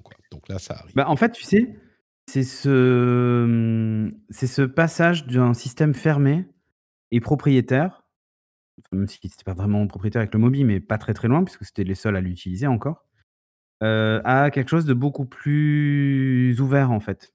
Euh, et je, en fait, c'est le sens de l'histoire. Il n'y a pas une boîte qui un jour s'est dit Oh, moi, mon player, euh, il ira pas les MP3 et moi, je vais fournir que du WM. Ouais, Ah, si, il y a une boîte qui a fait ça. ça s'appelle Microsoft, mais du coup, ils font plus de bah, musique. Apple, a essayé, Apple a essayé longtemps avec Apple le. Apple a essayé, mais après, ils ont, voilà, mais ensuite, Rappelle-toi quand ils sont arrivés en, Ouais, le M4A, ouais. Euh, oui, oui, ils, ont, accepté les, MP3, tout à fait. Exactement. Hmm. Exactement. Et là, en fait, on est vraiment, euh, on est vraiment euh, dans, le, dans ce sens-là, hmm. mais en, dans le monde de l'édition, finalement, et de, l'édition numérique, où enfin, il y a un standard qui marche depuis des années maintenant, c'est très bien que tout le monde l'utilise. Quoi. Ouais, ouais, on est bon, comme d'habitude, c'est des industries dinosauresques qui, euh, qui prennent le temps de la conversion. Quoi. Ouais, et Calibre, dont, dont, parle euh, Nero, en fait, c'est une application euh, qui, qui, en fait, te permet de, de, transformer certains formats, etc. il y a des outils pour ça, évidemment. Voilà, exactement. Moi, j'utilisais Calibre pendant longtemps. Mmh. Et effectivement, là, se dire, il n'y a plus besoin de faire de conversion, c'est parfait. C'est plus simple. Quoi. Comme l'époque où tu convertissais tes MP3 en WMA ou tes WMA en MP3, tes M4A, machin. Enfin, c'est le truc qu'on a vécu, tu vois, dans les années début des années 2000. Euh, et toi, ça te manque pas, mais moi non plus. Euh, ben, en fait, ça existait encore dans, dans le monde de, de l'édition numérique, quoi. Et ben voilà, c'est fini et alléluia, quoi. Netflix, on en parlait la semaine dernière, euh, ils ont perdu des abonnés pour la première fois de leur histoire et ça les amène à se poser beaucoup de questions et beaucoup de gens à se poser beaucoup de questions aussi. Et eh ben on a un début de réponse peut-être du pourquoi des problèmes. Euh, on a quelqu'un a remarqué que euh, enfin, d'après des sources internes, on va dire, le départ de Cindy Holland en 2020, qui était la VP of Content, donc la vice-présidente du euh, contenu, a donné beaucoup plus de pouvoir au Chief Content Officer, le, chef, bon bref, la personne, une autre personne qui s'occupe du contenu, qui s'appelle Ted Sarandos, et il a beaucoup prioritisé la quantité sur la qualité. Et c'est vrai que euh, quand on y repense, c'est peut-être autour de 2020, alors peut-être que les effets, euh, c'est moi qui mets ce que je veux y voir et que les effets en fait se sont pas fait sentir aussi vite, mais j'ai l'impression que c'était quand même euh, à peu près à ce moment qu'on a commencé à avoir beaucoup plus de contenu et de qualité un petit peu plus discutable, et que c'était pas le cas jusqu'à la fin des années 2018-2019 peut-être. Donc euh, c'est peut-être une, une. Je te rejoins sur ça, mmh. Parce que je suis abonné Netflix de la première heure. Et là, on est en train de se poser la question d'arrêter notre abonnement. Pareil, bah, c'est de ce dont on parlait la semaine dernière, tous les problèmes. Ouais, c'est ça. C'est, À part une ou deux séries qui restent de qualité, et encore, tu sens que ça tire parce que c'est une franchise connue, parce que c'est. Et que c'est des trucs qui étaient déjà en route presque. Ouais, c'est ça. Et, et, que tu suis depuis la création de Netflix, tu vois, on mmh. va dire ça. Euh, genre les Stranger Things, ce genre de trucs. Mmh euh, bah, tu sens quand même qu'effectivement, il y, a eu, euh, il y a eu un moment où ça a été du remplissage. et il y a eu des bides, hein, ils ont arrêté des séries après une saison, des films qui n'étaient pas de grande qualité, etc. Donc Bon, moi, je, enfin, moi, Netflix au début, c'était, bah, comme dit Deg Pascal, les, les séries Marvel, tout c'était et encore même. Ils les ont enterrés eux-mêmes en même temps, les séries Marvel. Hein, mais ouais, c'est ça. Quand on regardait The Defenders, bon, voilà. Mais la première saison de Daredevil, tout ça, enfin, tu sentais qu'il y avait des trucs. Mmh. il y avait de la qualité, tu voyais qu'il y avait de la qualité même de production. On se disait waouh. Enfin, en gros, pour ce que tu payais, tu en avais pour ton argent. Là aujourd'hui, ça coûte très cher. Et tu as l'impression de payer plus cher pour moins bien, en fait. Ouais. C'était vraiment, même si c'était à peu près les seuls, au début des années 2010, même euh, en dehors du fait que c'était les seuls, le fait de se désabonner de Netflix pour les gens qui étaient dans la euh, digital life, tu vois, c'était inenvisageable. Aujourd'hui, c'est même plus qu'envisageable. C'est un peu, euh, la plupart des gens se demandent, mais pourquoi est-ce que j'ai encore Netflix? C'est presque l'habitude d'une décennie que tu, sur laquelle tu surfes. et enfin bon, c'est l'impression que j'ai en tout cas. Une autre nouvelle intéressante, c'est euh, la carte d'identité numérique. Est-ce que tu as vu cette euh, innovation qui est en cours?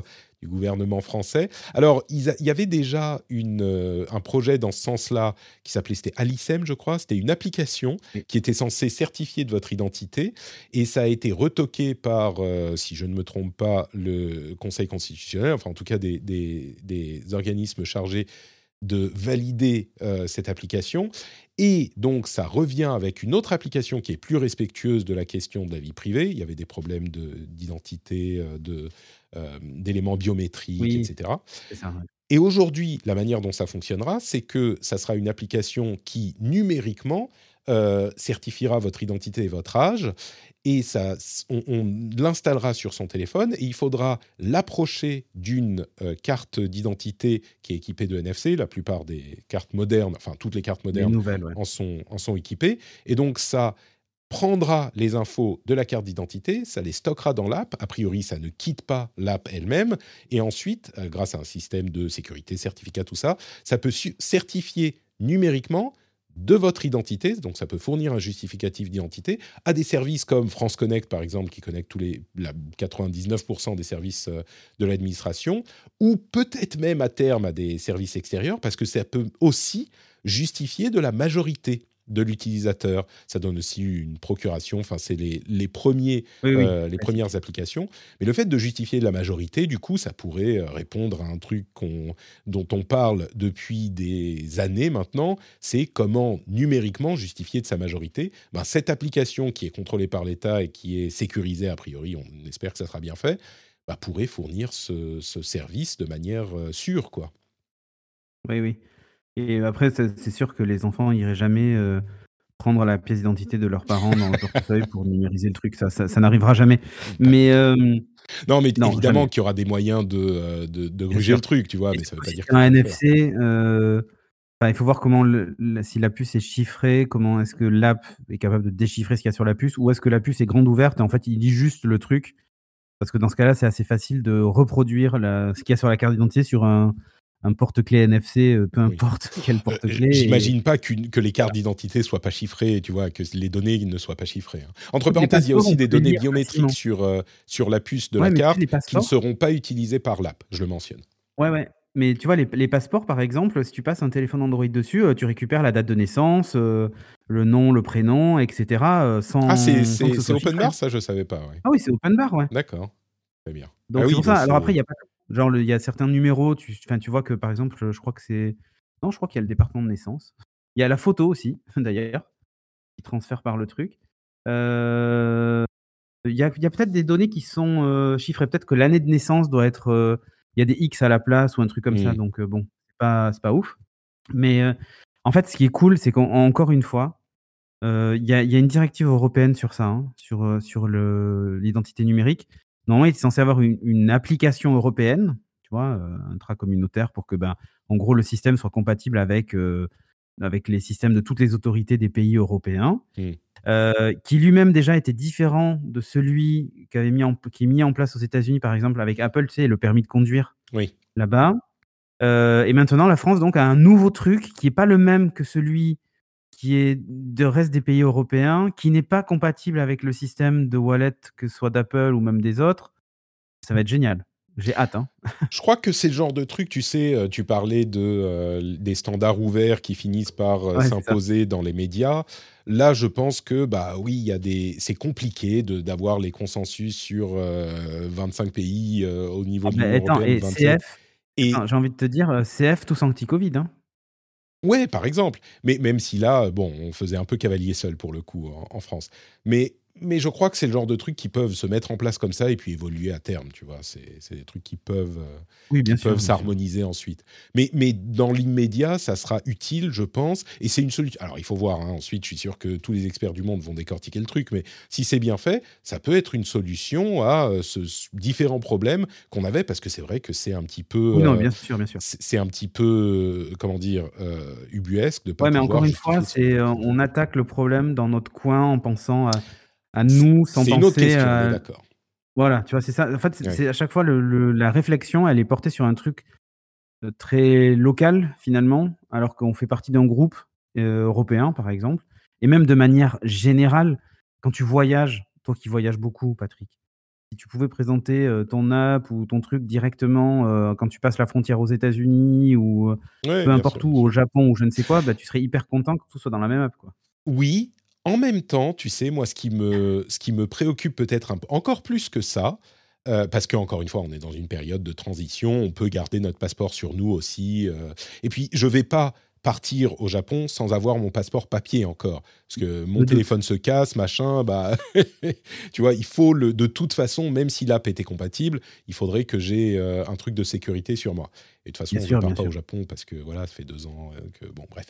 Mais moi, ce qui me préoccupe un petit peu plus, c'est les choses auxquelles on pense pas aujourd'hui, genre euh, à un moment, dans un an, deux ans, quand ça sera, euh, même un petit peu plus, quand ça sera disponible pour tout le monde, euh, est-ce qu'il y aura des services qui exigeront l'identité et que du coup, ça permettra de restreindre à certaines, certaines, tu vois, aux adultes certains trucs?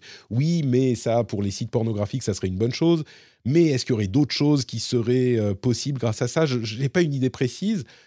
Ah, j'ai hâte de devoir débloquer la Xbox euh, pour jouer à GTA parce que c'est interdit au moins de 18. Hein. C'est ça, exactement. Peut-être qu'on pourra euh, lancer des, des systèmes un petit peu fiables pour... ouais, bon, ça, ça, pose plein de questions. Allez, on va conclure avec euh, quelques sujets un petit peu plus, euh, comment dire, un petit peu plus controversés. Euh, d'abord, un sujet intéressant que j'ai vu en faisant ma veille en début de semaine. Il y a aux États-Unis des startups qui proposent des prêts immobiliers avec comme garantie des assets, des avoirs en crypto. Le truc, c'est qu'il y a des gens qui ont beaucoup d'argent en crypto mais qui ne peuvent pas sortir cet argent, le transformer en argent réel, parce que sinon ils doivent payer des impôts dessus. Et en général, quand on fait des prêts, on peut mettre en euh, collatéral, enfin en garantie, des choses euh, qu'on a en avoir, que ce soit des actions, des propriétés, etc. Des, enfin, une propriété, on peut la mettre en, on dit, en mortgage, enfin en, garantie, euh, facilement, sans avoir besoin de transformer ça en cash. Et ben là, il y a des startups qui font ça avec. En hypothèque, on dit? En hypothèque, c'est ça, exactement, merci. Euh, et, donc, ils vont mettre leurs avoirs en crypto en hypothèque. grâce à ces startups qui vont vous prêter, je sais pas, un million, euh, et vous devez donner euh, même un million entier en, en, crypto, ça passe sur le compte d'un tiers de confiance, et le tiers les vend si ça descend trop, etc et, le problème, c'est que évidemment, les cryptos, c'est hyper volatile. Je veux dire, ça peut perdre 20, 30, 40, 50% de sa valeur en quelques mois. Et donc, euh, c'est intéressant, l'article de Bloomberg euh, fait état des inquiétudes d'acteurs plus traditionnels de ce secteur qui disent euh, Ouais, nous, on n'est pas trop chaud pour ça, parce que, enfin, pour les faire chez nous, parce que bah, les cryptos, c'est hyper volatile. Et donc, c'est un peu. Et il y a des gens qui achètent des immeubles avec ce genre de truc déjà. C'est des gros gros prêts. C'est pas juste pour acheter ta, pour financer ta maison, tu vois. Ils achètent des immeubles, ils mettent des locataires dedans, etc. Donc bon. Après, euh, c'est des immeubles, c'est un petit peu solide. Au pire, tu te récupères sur, ton, sur l'immeuble de la, de la personne euh, et, et, c'est la personne qui a perdu ses crypto-monnaies. Donc, c'est peut-être relativement stable de cette manière-là. Mais il n'empêche, euh, on a déjà vu un, un crash de l'immobilier. C'est un petit peu inquiétant, quoi. Ah non, mais là, enfin, je, je, je comprends pas en fait. je... Voilà. Ouais. C'est-à-dire que comment prendre, faire prendre plus de risques encore, euh, comme s'il n'y en avait pas assez, tu sais? Eh ben, écoute, euh, il y a une, euh, une comment dire, un article intéressant également. C'est, je fournis des, comment dire, je fournis des pièces à ceux qui aiment détester les cryptos. hein, j'en, suis conscient, mais euh, il y a un article intéressant dans le Washington Post sur euh, des, des académiciens, enfin des spécialistes, des chercheurs en, euh, en, hum, addiction qui explique de quelle manière euh, le monde des cryptos est par certains aspects euh, très similaire, il y a des caractéristiques très similaires à ce qu'on voit comme euh, comportement addictif pour les paris sur les jeux, le, Ouais, les le- le- jeux d'argent au casino, tu vois, ce genre de trucs. Et les, investissements financiers traditionnels aussi. hein. Donc il y a un petit peu de ça aussi, mais je voulais le mentionner. Et entre parenthèses, euh, la République centrafricaine a euh, voté pour adopter le Bitcoin comme euh, monnaie légale après le Salvador. Et pendant ce temps, je l'ai plus dans les notes de l'émission, mais la société qui a créé les Bored Ape Yacht Club a créé un, projet de, euh, d'univers 3D virtuel, d'une sorte de- d'élément de multivers.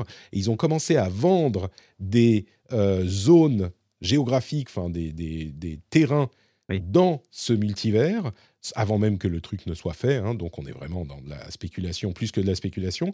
Mais c'est pas ça qui est intéressant. C'est que euh, cet événement a quasiment craché le réseau euh, Ethereum euh, parce que le volume de transactions était tellement important qu'on est arrivé à un niveau où les gas fees, c'est-à-dire les frais de transaction, euh, étaient à des sommes monumentales de plusieurs milliers de dollars pendant quelques temps parce que le réseau était tellement surchargé qu'il n'a pas tenu le, le- le volume de trafic. C'est marrant quand on entend les gens dire oui, on, peut passer le monde entier en trafic, en Ouais, euh, blockchain, tu vois, euh, s'ils n'arrivent pas à tenir sur... Ah oui, il y avait certainement l'effervescence là-dessus, mais... C'était un peu... C'est un petit peu inquiétant, quoi. Pardon, tu voulais ajouter quelque chose, Cédric? Non, non, mais en fait, c'était une pixel war euh, à base de j'achète des portions de des portions de terrain, euh, etc. Enfin, je, peux- je pense qu'effectivement, le problème, c'est le, gros trafic et l'engouement qu'il y a eu derrière, ce truc-là, quoi. On est d'accord. Bon, euh, tu sais, plus ça va. Je, sais qu'il y a des fans de crypto dans, l'audience, hein, mais plus ça va, plus je, me refroidis. J'ai jamais été super chaud. hein. Moi, j'étais dans une euh, ambiance, euh, je vois venir. Mais plus je me refroidis, même sur la blockchain. Il y a des trucs intéressants à faire avec la blockchain, mais même là, je, me demande euh, si c'est... Et je vais me recevoir, je sais, il y a des gens qui vont m'envoyer des messages et des mails, mais tu sais, le, traçage de euh, marchandises euh, dans les... De, Comment dire Le traçage de marchandises, le traçage de médicaments, ce genre de choses. Il y a des trucs qui s'appellent des append-only ledgers, qui sont des, tables, des tables où tu peux seulement ajouter des informations. Informatiquement, c'est possible. C'est un petit peu des blockchains sans toute l'infrastructure lourde euh, de la blockchain, euh, qui a certainement des avantages et des inconvénients, mais qui fonctionne. Et, et je, je, Ouais, je je vois commence ce à que tu veux dire. Tu vois, c'est, ok. J'attends, j'a- je n'attends qu'une chose, c'est qu'on me montre de quelle manière la blockchain ou les crypto-monnaies ou les tokens pourraient faire des choses intéressantes. Et à vrai dire, non, j'attends pas parce que je sais qu'il y a plein de gens qui vont dire mais si, regarde, tu te rends pas compte, il y a ci, il y a ça. J'ai regardé, j'ai tout regardé, j'ai tout vu, mais je reste pas convaincu. Et à force de pas être convaincu, euh, et, et- alors au moment où Ethereum sera passé en proof of stake, bah, au moins ça sera plus euh, majoritairement néfaste pour la planète. Donc, à la limite, on s'en foutra, ils feront leur truc dans leur coin et voilà. Mais on n'y est pas encore. Ça fait euh, cinq ans qu'ils vont le faire dans six mois. Bon, quand ça arrivera, très bien. Et puis, Bitcoin, ça n'arrivera pas parce qu'il n'y a aucun intérêt euh, à le faire.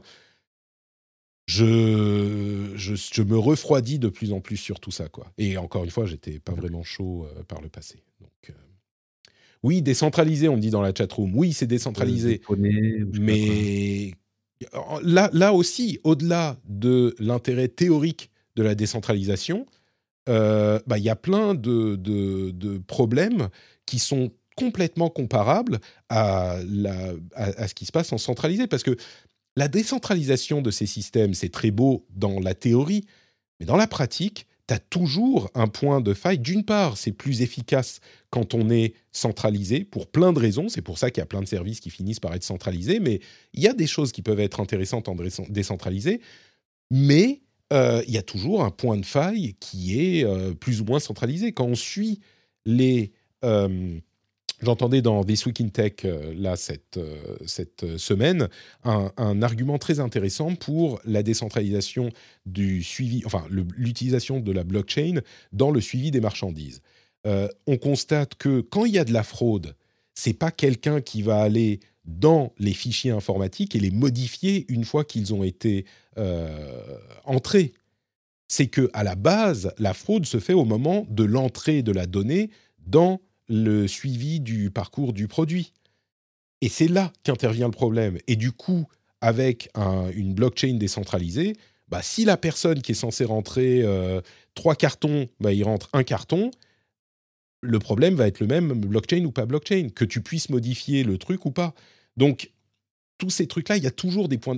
en fait, il y a une sorte de, fantasme qui est on va décentraliser, ça va tout régler. Et non, c'est ça règle pas tout. Et à vrai, dire, on se pose même la question. Il y a une sorte de, pensée magique euh, avec tout ça. Bon, bref, je ne vais pas repartir sur la blockchain, mais voilà ce qui se passe euh, dans ce domaine-là. Peut-être que ça. Tu te souviens d'ailleurs, euh, vu, que tu parlais de ça, d'un truc euh, qui date d'il y a un petit moment. Je suis sûr que tu t'en souviens. Là, tu m'as parlé de, de la société qui fait ses singes euh, ennuyés. Oui, les Yacht euh, Club. Ouais, ouais, c'est ça. qui, du coup, a, lancé cet achat de terrain virtuel, etc. Enfin, bon, voilà. Ça me fait penser à la Million Dollar Homepage. Je sais pas si tu te souviens de ça. Sur laquelle, en gros, tu achètes Ouais. Oui, oui, je me souviens, c'était une. Euh, bah, c'était un petit peu comme le les Pixel gens non faisaient de leur pub dessus. Mmh. Ouais, mais c'est ça. En, fait, t'achetais des pixels mmh. pour mettre une bannière de pub, ton logo ou je ne sais quoi. Euh, à l'époque, tout le monde s'était jeté dessus. Hein. Il y avait eBay, il y avait. Euh, enfin, voilà. tout le monde y allait pour faire sa pub. et c'était, bah, en gros, c'est le mélange de Pixel War et de ce qu'ils sont en train de faire. Quoi. Ouais, c'est un peu ça. Ouais. Voilà. Sauf que dans ce truc-là, tout le monde savait ce que c'était et tout le monde comprenait que c'était un truc, une, une sorte de euh, hype euh, publicitaire un petit peu artificielle et, tout le monde le comprenait. Là, bon. Euh, ouais, j'avoue. Bref. dernier, allez, tout dernier sujet. On va même pas prononcer le nom d'Elon Musk. Ah merde, je l'ai fait. juste pour ah. dire, il y avait, il y a une tonne de sujets. je peux vous les montrer sur le chat. Il y a genre combien? Hop, sur Twitter, j'ai genre 40 articles différents que j'ai retenus et que j'ai filtrés parmi euh, tous les articles qui ont été postés depuis la semaine dernière. Donc je ne vais pas vous, en, vais pas vous emmerder avec ça. Euh, pardon? Et je dis, il a tout lu, il a tout vu. Et, exactement. Euh, mais il y a un truc que je voulais mentionner, c'est que Donald Trump a enfin posté une update sur son réseau Truth et il a attendu euh, très très longtemps. Il a, il a trouffé I'm back, hashtag Koffefe. Euh, là où c'est notable, c'est pas tellement parce qu'il est sur Truth. À mon avis, ce qui se passe, c'est qu'il anticipe un retour possible sur Twitter et qu'il veut pas revenir sur Twitter avant d'avoir été sur Truth. Moi, je pense vraiment que c'est ce qui est en train de se passer. Euh, et du coup, il a posté un truc, un seul truc sur Truth, et je pense que euh, c'est pour anticiper le retour sur Twitter. D'ailleurs, euh, beaucoup de gens constatent que bah, c'est la fête chez les conservateurs euh, depuis l'histoire de Twitter. Beaucoup, beaucoup de commentaires. Certains disent, ouais, Elon Musk, il est déjà en train de se désintéresser de Twitter. C'était un moyen de sortir de l'argent de Tesla sans faire s'effondrer le, le, le cours de l'action et même en payant les 1 milliard à Twitter, si le deal s'annule, eh ben, ça lui aura permis de sortir 8 milliards de Tesla et donc euh, il a un petit peu d'argent disponible. C'est possible, moi j'y crois moyen, j'ai l'impression qu'il est vraiment engagé sur, euh, sur Twitter, mais bon, on verra. Il n'y a pas eu beaucoup de changements euh, à ce stade. Alors, bah, je crois qu'on arrive à la fin de cet épisode du rendez-vous du rendez-vous du rendez-vous tech. Quel moment de bonheur passé en ta compagnie, Cédric? Merci de m'avoir euh, accompagné pendant un petit peu plus d'une heure. Est-ce que, est-ce que si les auditeurs veulent prolonger ce moment de bonheur, ils peuvent te retrouver quelque part sur Internet? Yes, bah, je vais faire de la pub pour euh, la nouvelle société dans laquelle je, bah, je suis euh, aussi euh, honneur, comme on dit, donc j'ai des parts dedans. C'est la société de, de, notre ami Déguin, que tu connais. Hein. Bien sûr. Je parlais de Pulsar eSport, donc vous pouvez me retrouver tous les lundis matins de 8 à 9 dans une matinale qui s'appelle Breakfasters sur Pulsar eSport, la chaîne Twitch. Voilà. Pulsar eSport. Euh, ah merde, j'ai mis Pulsar, c'est pas, je crois que je suis pas sur la bonne. Euh... PULSAR. PULSAR. Point... Non, euh, sur la chaîne Twitch. Sur la chaîne Twitch, oui, mais je voulais trouver le site. Bon, c'est pas grave. Ok. Donc Pulsar ah, eSport. Euh, ouais. Pulsar eSport sur la, c'est la chaîne Twitch tous les lundis matins, tu dis. Et donc, bah, dis-nous, tu fais quoi dans cette dans cette émission? Vous couvrez l'actu de l'e-sport, c'est ça? Toutes les semaines? Allô? Tu as disparu? On ne l'entend plus? Bah écoutez, on découvrira ça sur Pulsar Sport, l'émission toutes les semaines, euh, le lundi matin. Ça sera très bien. Mais si c'est l'actu de l'e-sport, il va falloir que je regarde aussi. Moi, c'est un truc qui me, que je, je, voulais trouver quelque part et que je n'arrivais pas à trouver parce que c'est trop compliqué de voir tous les matchs d'e-sport dans leur intégralité et je voulais un résumé donc euh, bah, je vais aller regarder du côté de Pulsar eSport sur Twitch. Pour ma part, notre Patrick, Twitter, Facebook, ah. Instagram, partout. Ah, t'es revenu. T'es revenu. Oui, t'es revenu là, c'est bon. C'est ça. Euh, donc c'est un, résumé de, l'actu d'e-sport euh, sur, sur votre émission sur Twitch? Alors non, non, non, non. Ah, il y a, y a l'agenda e-sport à la fin. En gros, si vous voulez votre dose d'e-sport de la semaine, j'explique un peu ce qui va se passer dans la semaine. Mais surtout, en fait, c'est aussi ben, les, les, nouveautés tech, euh, séries. Ah mais on te, on te perd encore. C'est bien que ça soit bien passé pendant toute l'émission, c'est juste à la fin, c'est bien timé, juste à la fin que ça merde un peu. Le réseau euh, est très sympathique avec nous. Donc ok, bah écoute, c'est euh, une émission d'actu. Bah très bien. Pulsar eSport du coup sur Twitch. Euh, et donc pour ma part, c'est notre Patrick, Twitter, Facebook, Instagram, partout. Vous pouvez retrouver bah, les liens vers le Twitch tous les midis, enfin non pas tous les midis, tous les mardis midi, on fait le rendez-vous tech, tous les jeudis midi, on fait le rendez-vous jeu, même quand les enfants sont malades, on est des warriors. Et vous avez aussi la newsletter tech qui est en lien sur notrepatrick.com. Euh, vous avez aussi la chaîne YouTube. Si vous ne pouvez pas euh, retrouver, euh, nous retrouver sur Twitch, et eh ben vous pouvez retrouver les émissions sur la chaîne YouTube Notre Patrick Podcasts, sur laquelle on met toutes les émissions qu'on fait en replay. Et puis, bah, vous avez aussi Super Laser Punch. On va vous parler cette semaine, normalement, si tout va bien, dans Super Laser Punch, de la fin de, euh, de, Moon Knight, la série Marvel, mais surtout Doctor Strange 2. Normalement, on l'aura vu avec Johan euh, avant la fin de la semaine, donc on pourra vous faire un épisode. Peut-être qu'on le publiera genre euh, lundi, mais ça sera dans Super Laser Punch également. Et bah, tout ce qu'on fait, c'est euh, des podcasts et des trucs cool comme ça. J'espère que vous avez passé un bon moment en notre compagnie. Si vous êtes patriote, et eh ben vous avez droit maintenant à l'after show, où je vais vous parler un petit peu de mon Oura Ring. Et bah, sinon, on se retrouve la semaine prochaine pour un nouveau rendez-vous tech. Et le rendez-vous jeu, le jeu dit à midi comme le dit Fatagos dans les chatrooms, tout à fait. Euh, et le rendez-vous tech, le mardi, non, ça marche pas, le mardi à midi aussi. Grosse bise à tous et à toutes et à la semaine prochaine. Ciao Cédric. Ciao à tous. Ciao, ciao. Euh, est-ce que je mets, je mets, le générique ou pas? Qu'est-ce que t'en penses? Ouais, vas-y. Allez, on y va. Ciao à tous.